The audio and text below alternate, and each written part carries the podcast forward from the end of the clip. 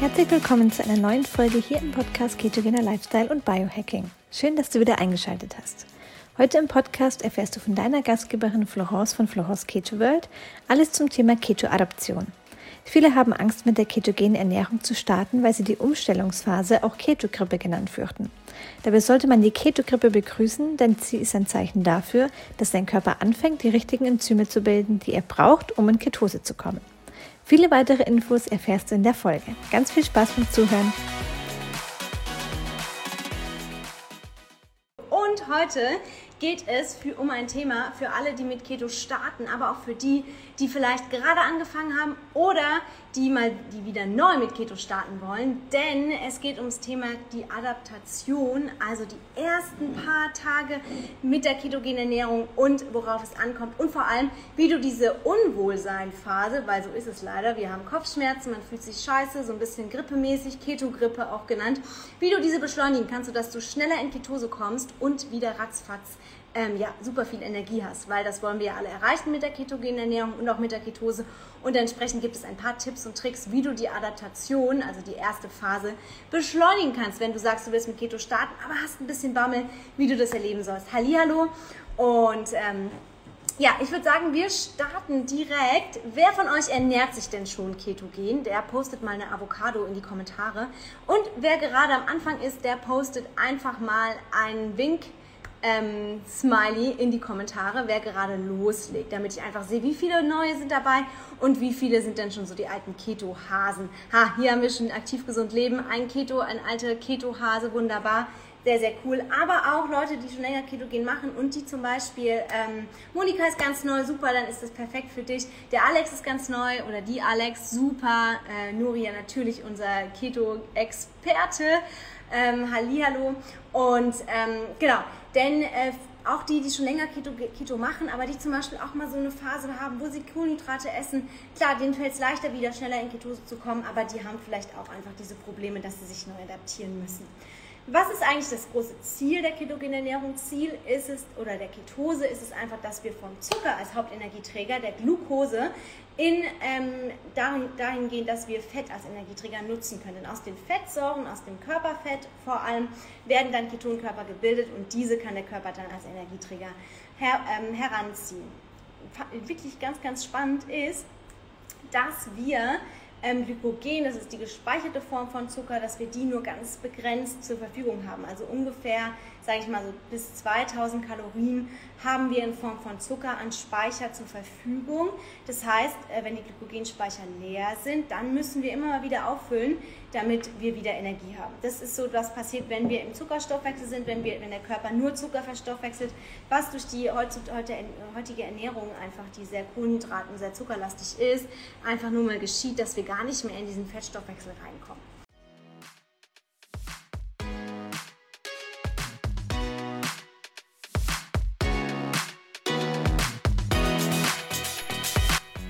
Hast Lust bekommen auf die ketogene Ernährung? Wir haben für deinen Keto-Start eine kostenlose 7-Tages-Challenge erstellt. Alles, was du brauchst für deinen Keto-Start, sowie zu Beginn eine Einkaufsliste und Rezepte für jeden Tag zum Kochen. Außerdem bekommst du Zugang zu einer Community, die sich schon länger Keto ernährt oder die du möglicherweise gerade beginnt. In der 7-Tages Hack Your Life Keto Challenge sind auch die beiden Coaches Florence und Andreas und du kannst deine Fragen jederzeit stellen. Den Link findest du in den Podcast Show Notes.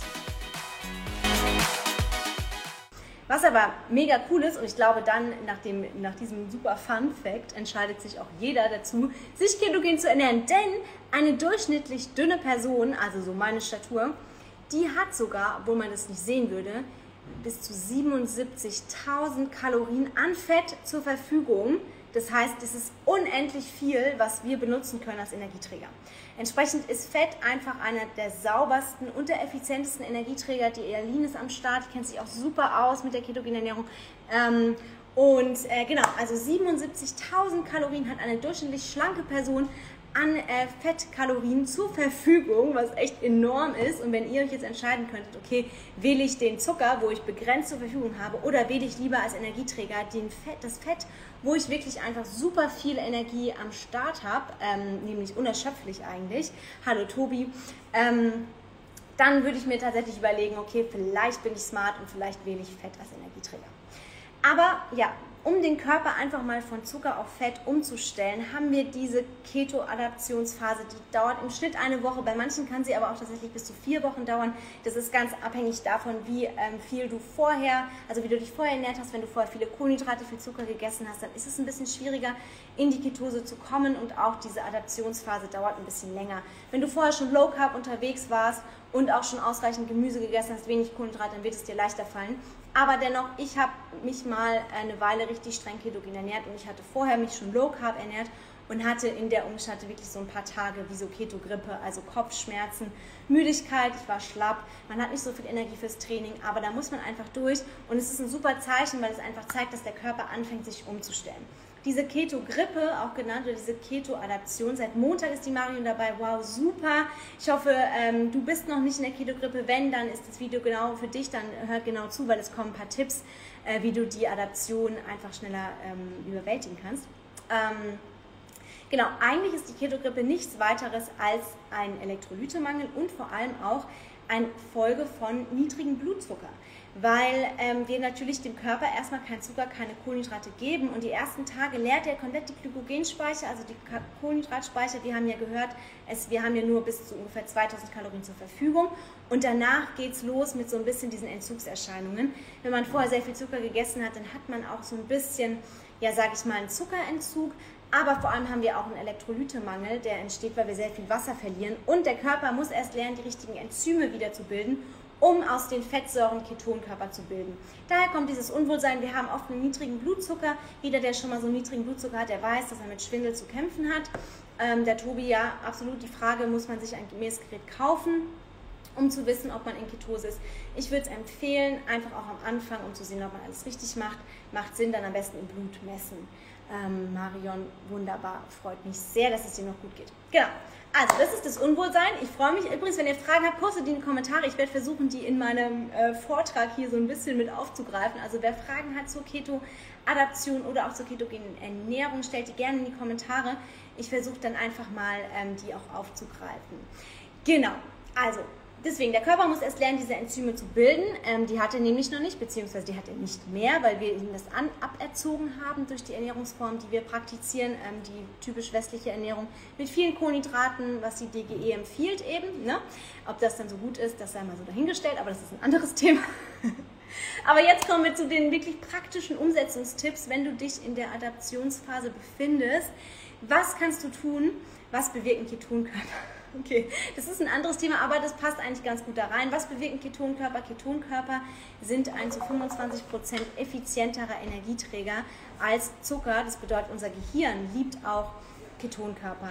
Denn ähm, Ketonkörper ja, die werden eben aus den Fettsäuren produziert. Wenn der Körper dann eben angefangen die richtigen Enzyme zu bilden und wir erstmals in Ketose sind, dann hat der Körper Ketonkörper im Blut und nutzt die Ketonkörper, die aus den Fettsäuren gebildet werden, als Energieträger.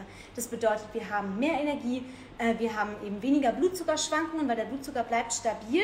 Ähm, darauf komme ich auch gleich nochmal zu sprechen. Das heißt, wir sind weniger müde über den Tag, wir haben besseren Fokus, bessere Konzentration. Unser Gehirn kann richtig gut Ketonkörper nutzen für die Konzentration. Wie gesagt, es ist um 25% effizienter als Zucker, als Energieträger. Und ähm, genau, dann haben wir eine, meist eine bessere Verdauung, eine bessere Haut, äh, mehr Leistungsfähigkeit, wir haben weniger Heißhunger.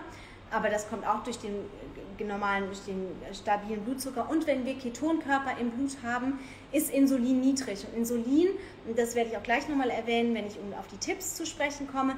Insulin ist nämlich das fetteinspeichernde Hormon. Das heißt, wenn Insulin hoch ist, haben wir meistens wenig Ketonkörper, beziehungsweise auch der Gegenspieler von Insulin ist Glucagon und Glucagon ist das Fettverbrennungshormon. Das ist niedrig, das heißt, wenn die Ketonkörper hoch sind, ist Insulin niedrig. Fetteinspeicherung ist gleich null, das heißt, die Fettverbrennung ist hoch. Und das ist der Vorteil von Ketonkörpern. Genau, am Anfang kann man auch Ketonsticks nehmen, aber später muss man dann einfach schauen, dass man umstellt auf die Blutmessung, weil das wird alles irgendwann nicht mehr so verlässlich. So, wenn du dich jetzt in der Keto-Adaption befindest, also so, ist so die erste Woche ungefähr so nach, sage ich mal, drei, vier Tagen, ähm, geht es meistens los. Das bedeutet, äh, man hat so ein bisschen Kopfschmerzen, Schwindel.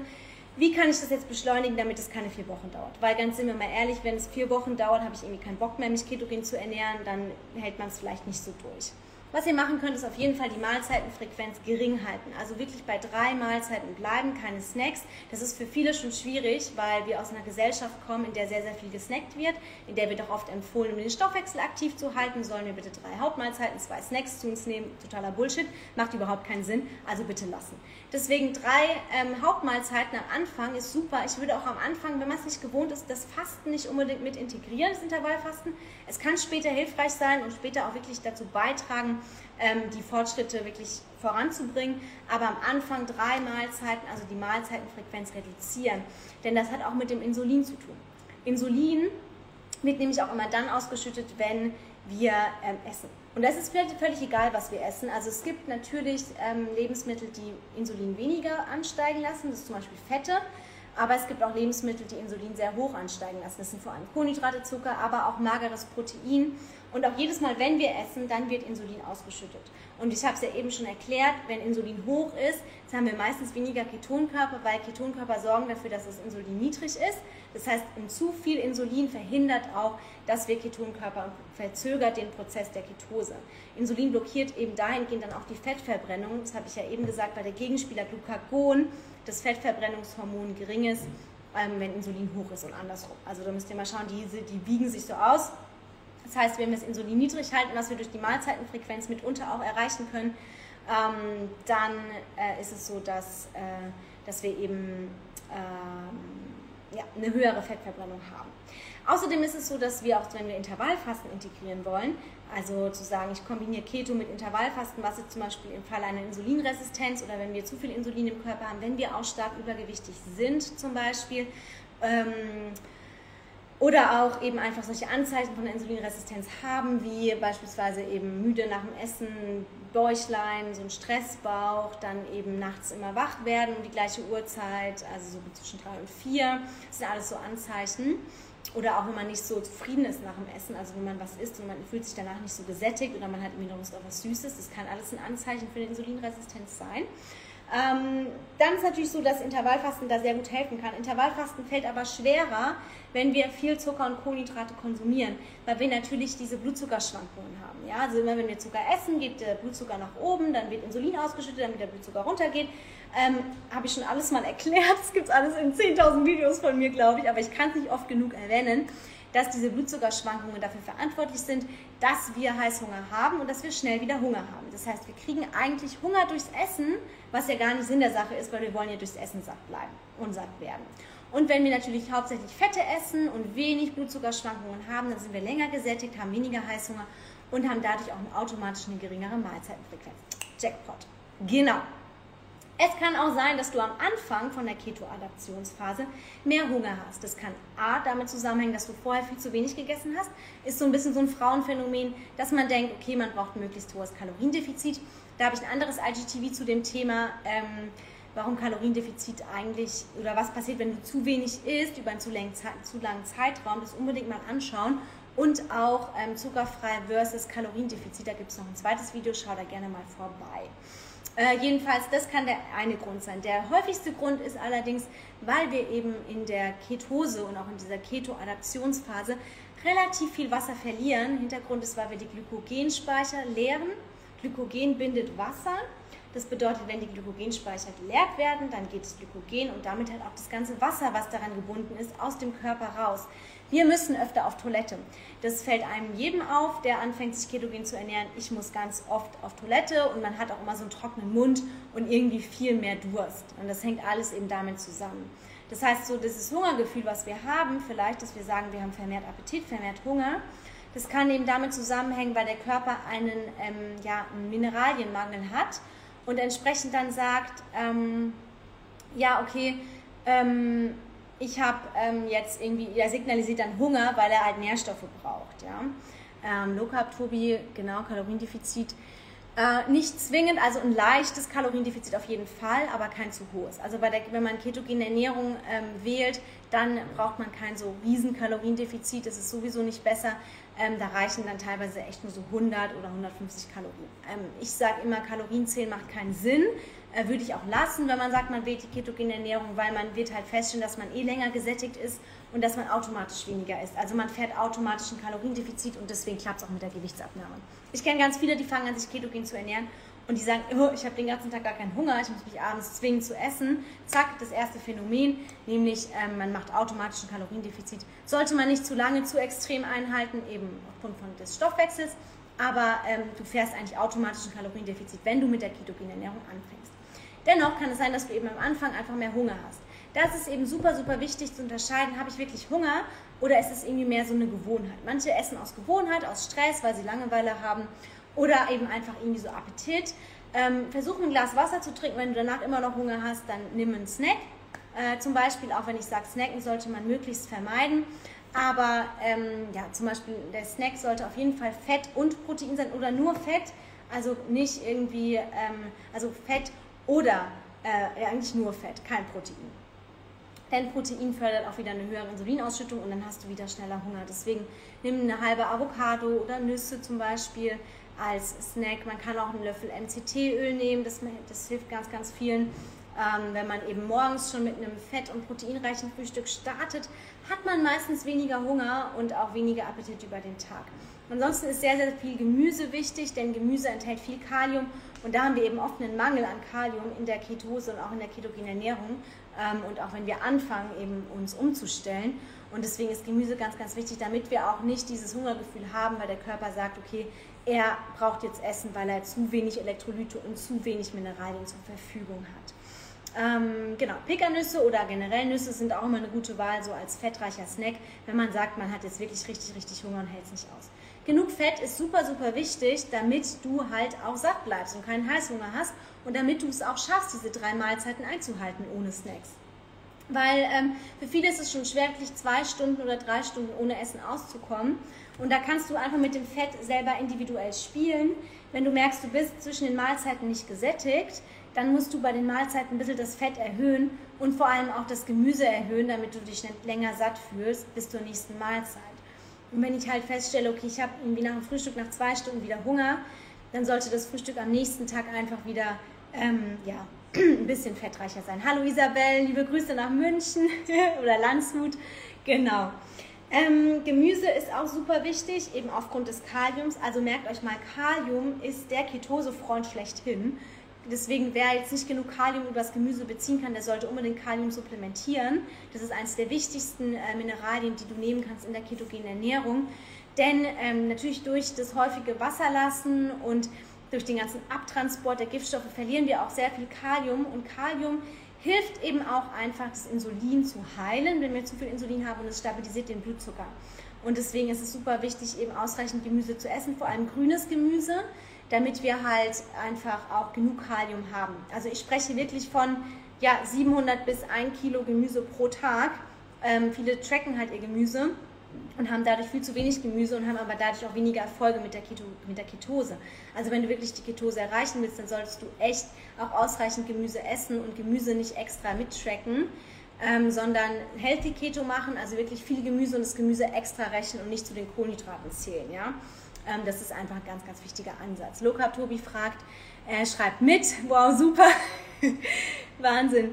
Ähm, also man kann es als dauerhafte Ernährungsumstellung machen, auch langfristig. Ich empfehle halt dann nach einer gewissen Zeit ähm, einfach zu sagen, okay, man ähm, macht so ein bisschen Carb-Cycling, also man hat mal eine Phase, wo man ein bisschen mehr langkettige Kohlenhydrate isst, also stärkerhaltigeres Gemüse oder mal so eben Quinoa, solche Sachen, um einfach wieder ein bisschen die Ketose zu pushen und den Körper flexibel zu halten.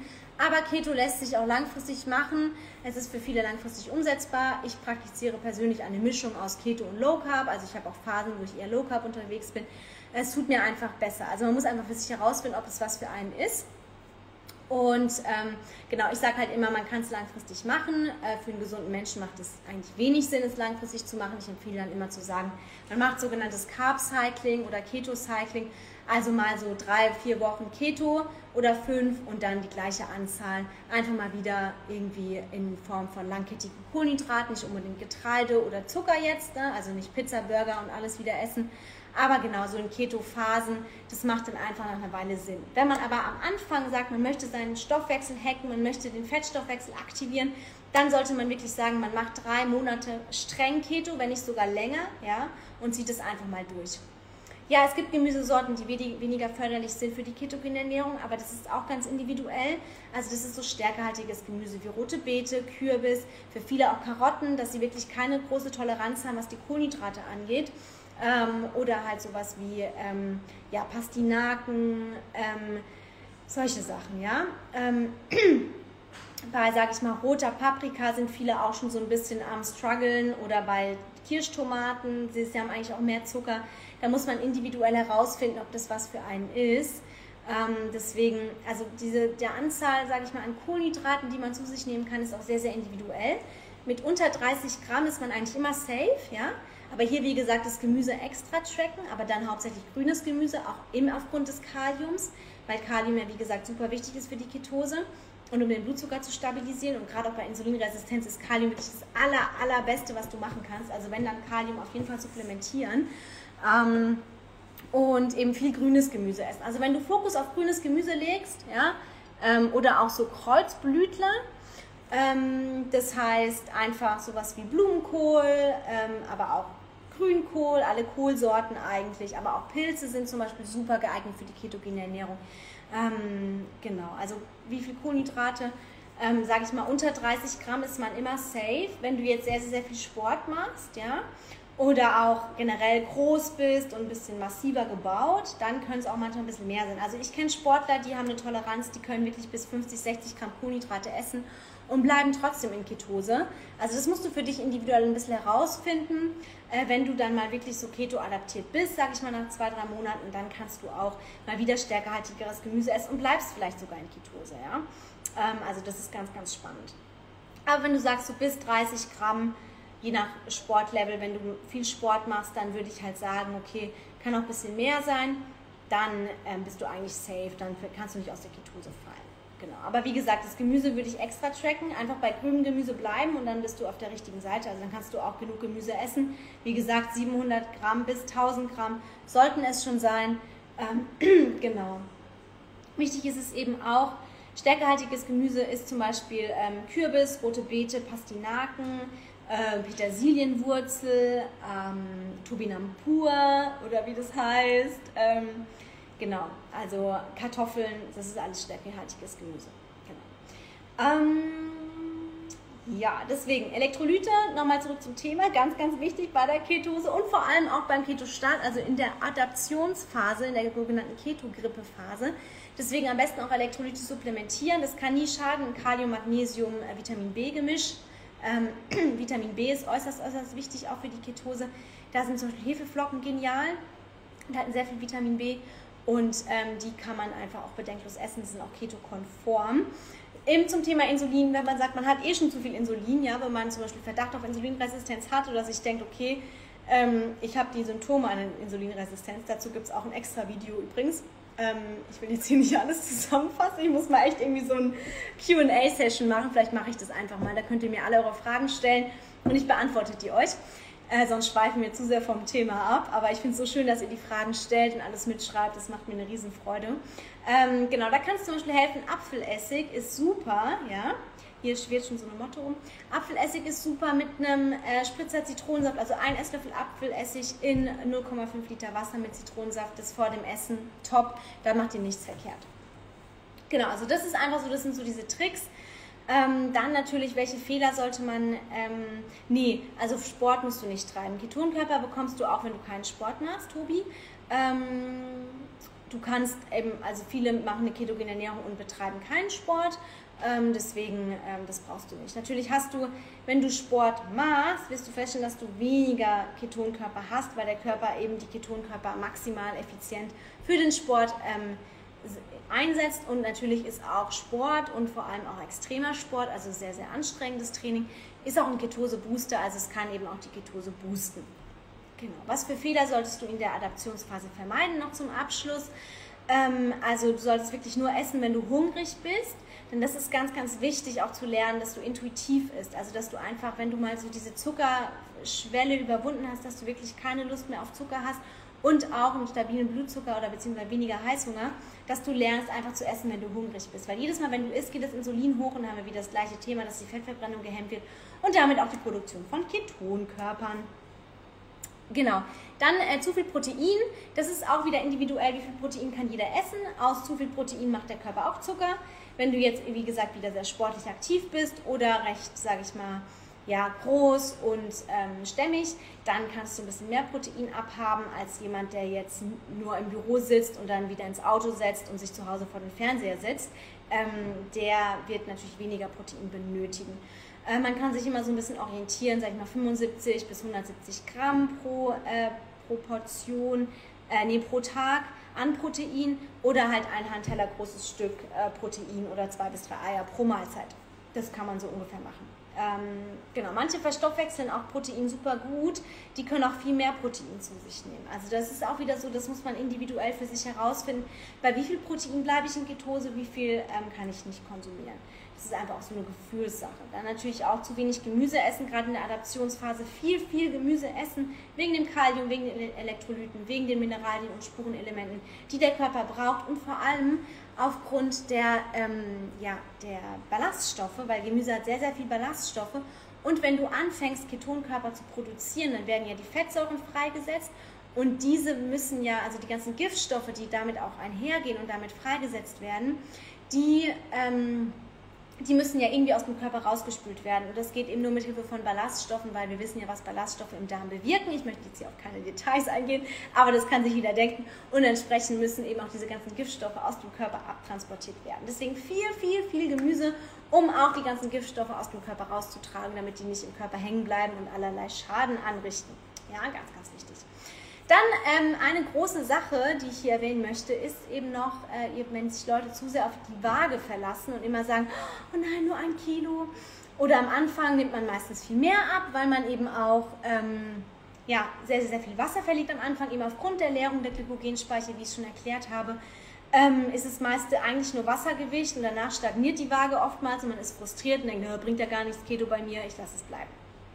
Aber deswegen sage ich immer, nimm deine Umfänge, weil Fettverlust lässt sich nicht zwingend auf der Waage ähm, anzeigen. Es kann auch sein, dass du in der Ketose, weil die Ketose auch natürlich, äh, sage ich mal, einen gewissen Muskelschutz bietet, bietet und auch den Mus das Muskelwachstum fördert, dass deine Muskeln wachsen und dein Fett runtergeht. Und Muskeln sind schwerer als Fett und dann bleibt das Gewicht gleich, beziehungsweise geht vielleicht sogar ein bisschen nach oben.